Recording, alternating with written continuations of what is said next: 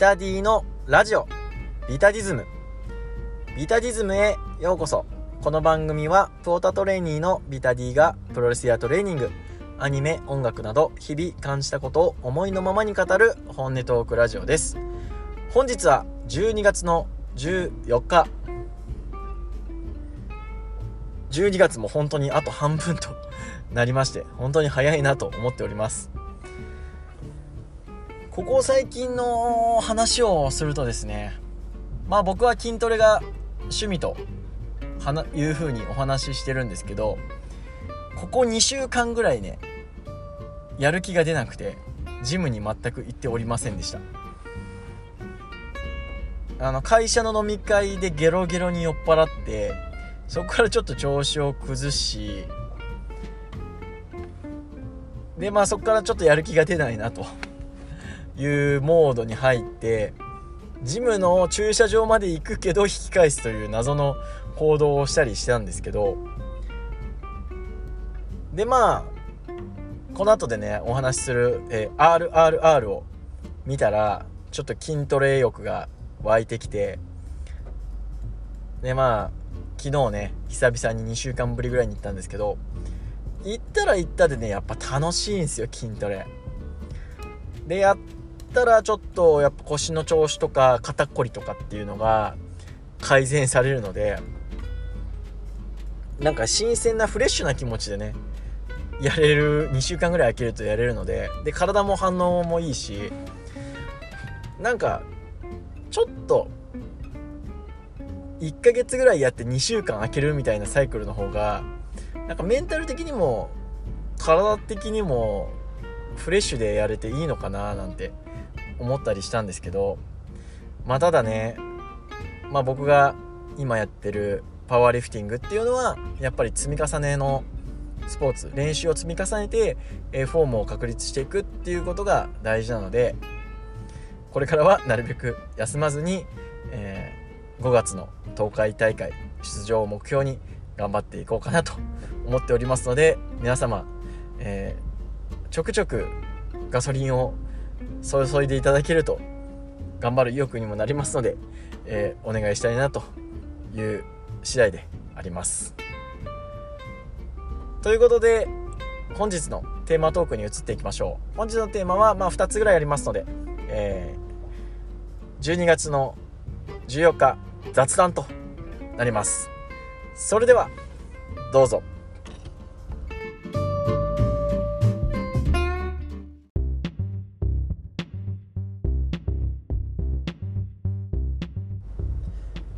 回のテーマはサマータイム連打の話。グレート富士山のグレート富士のコブラクラッチでレビュー会をされていたサマータイム連打ですね。こちら私も見ましたので、えー、おすすめ私なりのおすすめ会をやっていこうかなと思っております。はい。うん。えー、こちらですね、えー、富士コブラの方でおすすめされていたのを聞いて D アニメにも配信が来ていると。なったらとりあえずじゃあ1話見てみようと。思い始めたら見始めたら全話25話ですね。1週間経たずに、えー、見終わってしまいました。はい。そんなね、えー、サマータイム連打面白かったので、えー、こちらでもね、えおすすめしていこうと思います一応ですね、ネタバレ、革新的なネタバレは、えー、避けていこうと思っておりますが、えー、お話の展開とかはね、え、多少、あの話していくので、もう完全にネタバレがダメだよっていう方は、えそのままバックしていただいて、見てからもう一回聞きに来てください。で、まあ、多少は、まあちょっと気になってるから、話をあの聞くぐらいはいいよっていう方はそのまま聞いてから見てください。はい。それではストーリーの方をね軽くさらっていきましょう、えー、主人公の網代新平という男の子はある、えー、夏にですね幼なじみの小舟牛尾が亡くなったということを聞いて故郷の人ヶ島という、えー、和歌山県の離島に帰ってくることになります。その、えー、牛尾の葬儀のために故郷に帰ってくるんですけど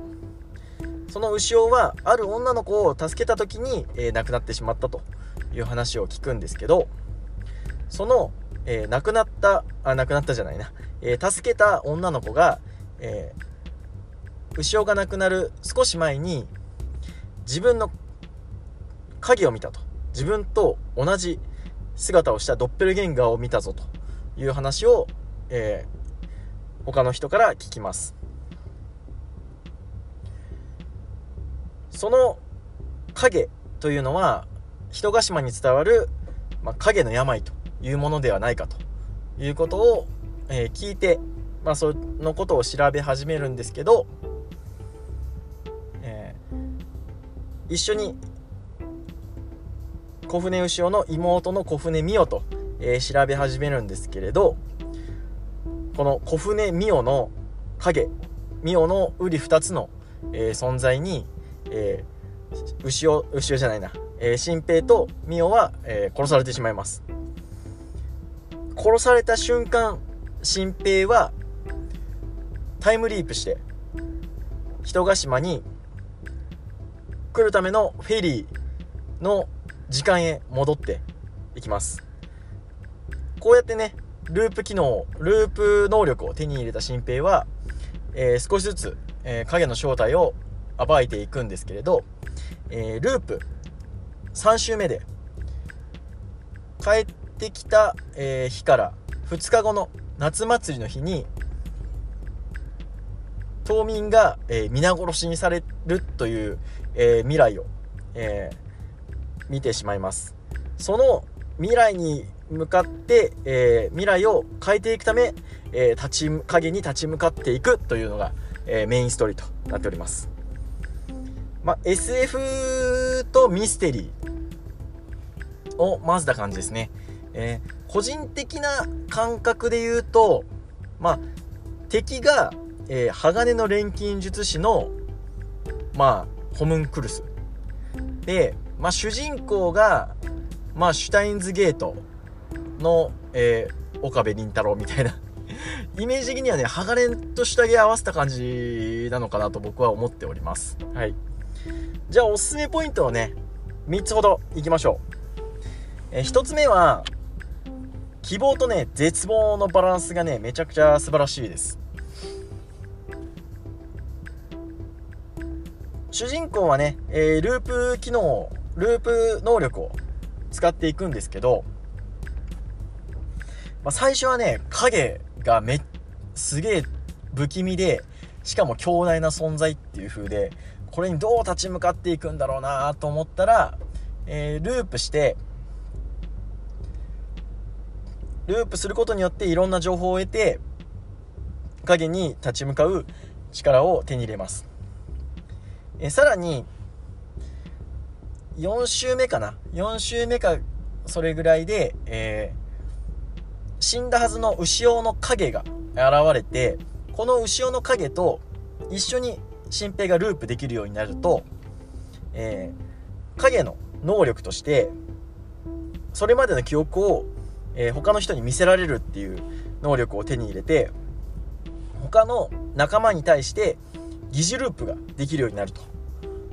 いうことで。あのタイムリープものってね結構まあ回数が、えー、決められた中でじゃあ主人公が孤独にどうするかみたいなところが結構、あのフォーカスされがちだと思うんですけれど、これによって他の仲間も疑似的にループができるようになる。それによって敵にかなり対抗できるようになるっていうところが、あのすごくね、こう、こんなやつどう勝つんだよっていうところから、お来たみたいな。うん。ただ、えー、疑似ループじゃないな、えー、ループ能力が少しずつ未来に向かって、えー、ループがでループ区間が短くなっていくっていう制限があってでその短くなるより先に、えー、死んじゃう。だからループした瞬間に殺されちゃったらもうループできなくなるよみたいなっていう制限もだんだんかかってきてっていうこのね強くなるんだけど相手もちょっと強くなったりとか、えー、ループの制限によってやばいみたいなっていうところがもう次から次へとあの出てきて視聴者を飽きさせないっていうところがもう非常に素晴らしかったですね。あの引きが毎回気になるのがあの引きがね毎回気になる終わり方をするのでもう次へ次へといっちゃいます。はい。まあ、2つ目。声優陣のね演技が素晴らしかったなと思います。特にね敵型の演技が良かったなと。敵型の、えー、ハイネの声優の、えー、久野美咲と、えー、ハイネが、えー、影に取り付いた、えー、小早川しおりっていうちっちゃい女の子が、えー、釘宮理恵が演技をしてるんですけどこのねまあどっちも一応、まあ、昼子様から、えー、ハイネっていう系統なんですけどこのハイネが苦しんでる演技素晴らしいしそっから、えー、ちっちゃい女の子なんだけどめちゃくちゃ強大な敵っていう表現が、あの、この2人が物語に緊張感を増したんじゃないかなと、うん、思いますね。あとはねあの、影に昼子様まあ敵のね、まあ、ラスボスというか、まあ、ボスキャラ、えー、シデ様っていうのがいるんですけどこれがねめちゃくちゃうざいんですよ。クソうざい声をしてるんですけどね。まあしで様はね誰かちょっとわからないんで途中まではねなかなか明かされないんですけど、まあ、これは本編をね見て確認してほしいんですけどあのこのしで様のね演技がくっそうざいのででしかも考え方も自己中でもうこいつ早く殺してくれねえかなってなるんですけどそれをね演じたあの声優さん素晴らしかったなと思います。あとこれはまあおすすめポイントというか個人的なあの扱ったポイントは、えー、主人公の網代新平役が、えー、花江夏樹鬼滅の刃の炭治郎とかの人ですね。で、えー、この新平の、まあ、親友ポジションが、えー、菱形壮っていう男の子がいるんですけどその子の声が、えー、小野賢章。ハリー・ポッターのハリーとかのね声ですね。この2人がね親友まあ劇中で親友ポジなんですけど、まあ、この2人ねあのプライベートもすごい仲がいいんですよ。あの花江夏樹チャンネルっていう YouTube チャンネルを見ると分かるんですけど、まあ、2人で配信したりとかしててでそのプライベートでもね仲いい2人があのアニメの中でも仲良くて、えー、一緒に立ち向かっていくっていうところが個人的にはすごく熱かったですね。花江夏樹チャンネル結構見てるので。その辺も結構ポイントかなと思います。で3つ目。あの音楽が良いです。えー、1クール目はね、えー、オープニングエンディングともにちょっとエンディングがちょっと不気味な感じで、まあ、影に対してのこう不安とか恐怖心っていうのを、まあ、煽る感じで。で、まあ、オープニングはちょっと爽やかな感じの夏だけど夏を感じさせる感じでしたね。なんですけど。でそこから2クール目が2クール目に入ると謎も解けてそこから影との戦いに移り変わっていくんですけどそこでバトルとかがね結構増えてくるんです。そこで2クール目の疾走感のあるオープニング。このオープニングがねめちゃくちゃ好きなんですよ僕。オープニング感じがあのー、シュタインズゲートとかハウスヘッド。あのニトロプラスニトロプラスっていうねあのゲームメーカーがあるんですけどまあそれが作ったまあゲームからアニメにした感じのオープニングにすごく似ててそこが熱かったですね。でエンディングがエンディングのタイトルが「失恋ソングたくさん聴いて泣いてばかりの私」っていうクソ長い、あのー、タイトルなんですけどこれもね牛尾と新平まあ主人公とヒロインのまあ甘酸っぱい感じというかもともと新平はまあ故郷に住んでたんですけどまあ独り立ちがしたくて、えー、東京に中学校卒業を機に出ていくみたいな感じなんですけどまあそので喧嘩牛尾とはね喧嘩別れして出てっちゃって。でその2年間を、まあ、影の牛音なんですけど埋めていくことによってこの2人のね気持ちがこうしっかりと甘酸っぱい恋物語になっていくっていうところをちゃんと表現できている2クル目のエンディングなんじゃないかなと。であと一つだけもう一つだけ言っときたいのはファイナルバトルの確定演出がめちゃくちゃ熱いです、うん、ファイナルバトルで24話です。ファイナルバトルでどうなるんだと。もうこれどうやって勝つんだよ。っていうところから新平の工場がありそこからかかる2クル目のオープニング。疾走感のあるイントロ。確定演出聞いたーっつってもう。めちゃくちゃ熱い。もうここだけはね本当に熱い。ここだけ何回見たことか。うん、まあ、プロレスで言ったらまあ岡田和親の、まあ、開脚ドライバー出たみたいな。感じですよね。開脚ドライバー来てよしよしよし勝つぞ勝つぞ勝つぞみたいな。まああれがまあちょっと和親はちょっと強すぎて若干感情移入ができない部分もあるのであれなんですけどまあ棚橋とかかな。棚橋。うん、まあ棚橋のあのー、ハイフライフローもあれですねハイフライアタック。相手が立ってるところへのハイフライアタックからのもうハイフライフローみたいな。もうあのー、エモい流れです。あのー、流れみたいな感じで。あもうこれは来たわみたいな。あの確定演出がマジで熱かった。はい。もう見てない方はもうここまで頑張って見ていただいて、まあ、若干結果も 分かっちゃう感じになるんですけど分かっとっても絶対熱いですから。はい。是非見てください。ということでね、えー、おすすめポイントを見てきたわけなんですけどあじゃあお話ししてきたわけなんですけどまああと一つねまあ3つとか言ってもう一つポイント出すんですけどあともう一つのポイントとしてはえー、主人公の網代新平が自分のことを俯瞰してみろというわけなんですけどじゃあアニメを俯瞰して見てるのは誰だというと視聴者なんですね。でただ俯瞰してみろって言ってる新平は、まあ、主人公なので俯瞰して見てる視聴者がだんだんこう新平と、まあ、同化していってどんどん感情移入していく。で最終回の25がまるまるエピローグなんですけどその中で俯瞰してきてみた俺あの自分たちが新平が言う言葉っていうのはもう視聴者の言葉だったなと思っておりますので、まあ、かなりね入り込んでしまうアニメになっておりますので、えー、見てない方は是非見ていただいて、えー、こちらねあの原作も僕揃え始めちゃったのでまたどこかでえー、誰かとお話しできる機会があればあの語りたいなと思っておりますので、えー、ぜひよろしくお願いいたします。ということで、えー、サマータイム連打の話は以上となります。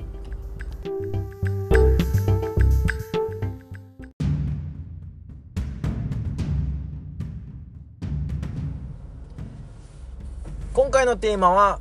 RRR の話サマータイム連打に続いて、プロレス関係ない、RRR 見てきましたよっていう話です。はい、えー、こちらはもうとにかく、えー、感想というか、もう今のパッションを、えー、吐き出していきます。カンペなし、一発勝負です。はい。ツイッターのタイムラインでね、えー、他の人たちが、もうとにかく RRR がいいぞという話をしてていやどうなんだと。本当に面白いのかと。インド映画ってそんないいのかというふうに思ってたんですよ。で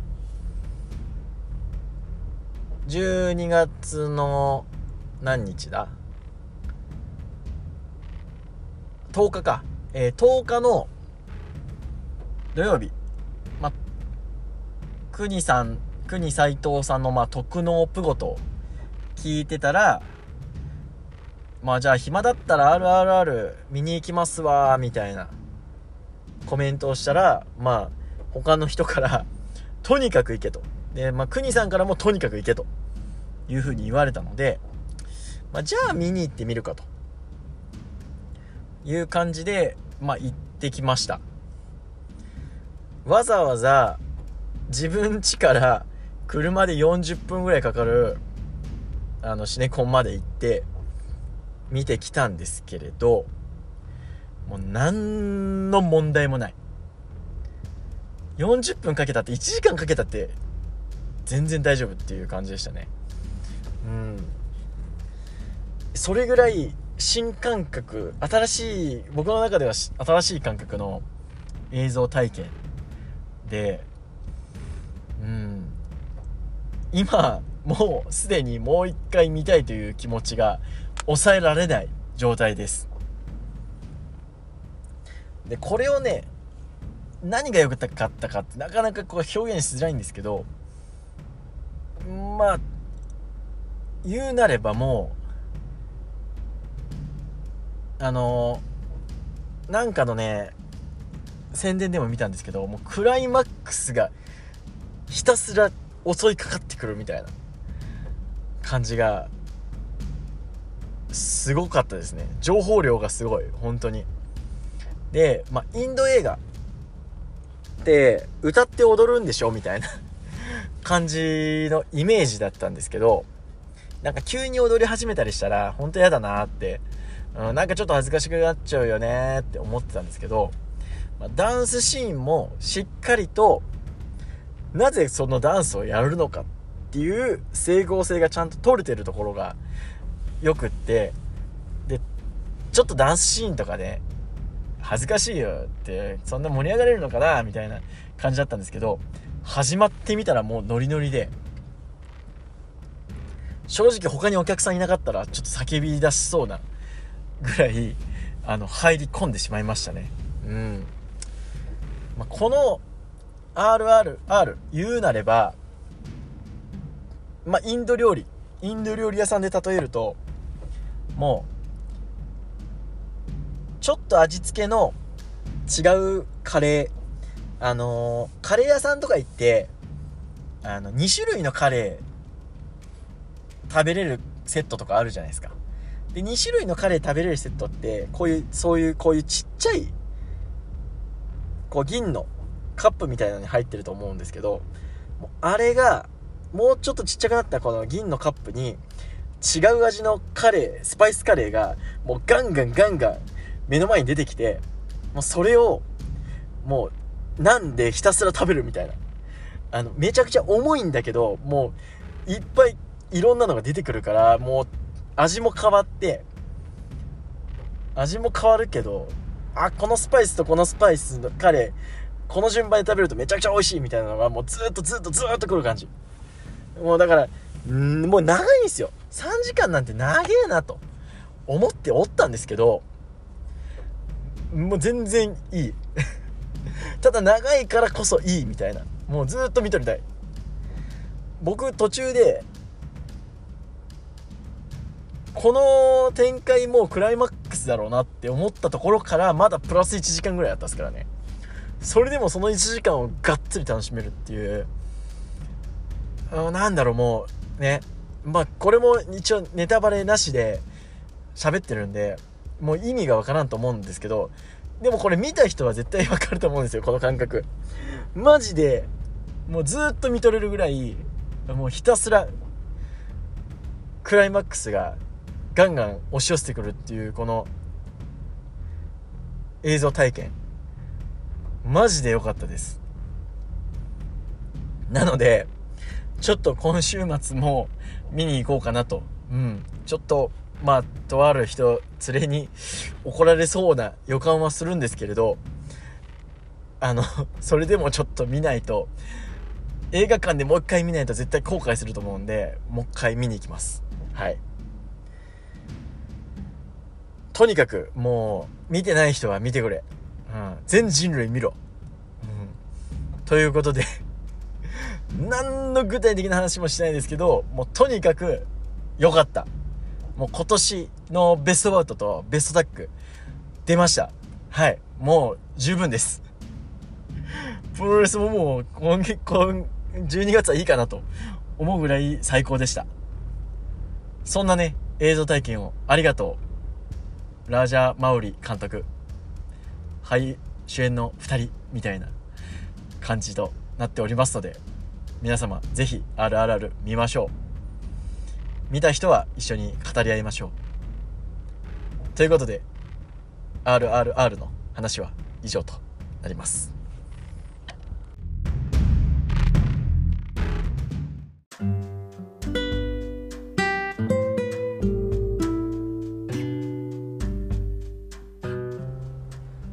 ラジオビタディズムエンディングです番組ではリスナーからの質問意見感想を募集していますハッシュタグ、ビタディズムでのツイート、質問箱、リプ、DM までどしどしお待ちしています。そんなコーナーで第79回いかがだったでしょうか？今回はプロレス関係ないえアニメと映画のお話をダラダラとしてきましたが、この2つはね、本当にヒットですね。2022年、年末に入ったところで、こんなどでかいこうビッグなねそれこそモメンタムビッグモメンタム来たなという感じですね。今年はねちょっと生感でプロレスで揺さぶられたっていうのが正直まあいい試合は見たんだけどそれこそめちゃくちゃエモいとかっていう試合に出会えてないのでそれこそ一番良かった試合って言ったら本当に年始の方にあった試合みたいな感じになっちゃったのでちょっとね印象薄いなという年だったんですけど最後の最後にねプロレスじゃないけどビッグモメンタムを運んできてくれた、えー、他の、まあ、耳プロ勢、えー、ツイッターのフォロワーさん本当にありがたいなと思っています。こうやって自分のねこう人生が色づいていくって彩られていくっていうのは Twitter があってよかったな耳プロやってよかったなって思うことなので本当に皆様のねその出会いに感謝しております。2022年も本当にあとわずかとなっておりますが、えー、まだまだ耳プロこのポッドキャストね続けていくつもりですので なんか年末のね 挨拶みたいになっちゃいましたけどあの、まだまだね、あの、まだ2回ぐらいは、あの、今年中には更新しますので、えー、お付き合いいただけたらなと思います。ということで、本日のビタリディズムは以上となります。この時間のあなたのお相手はビタディでした。さようなら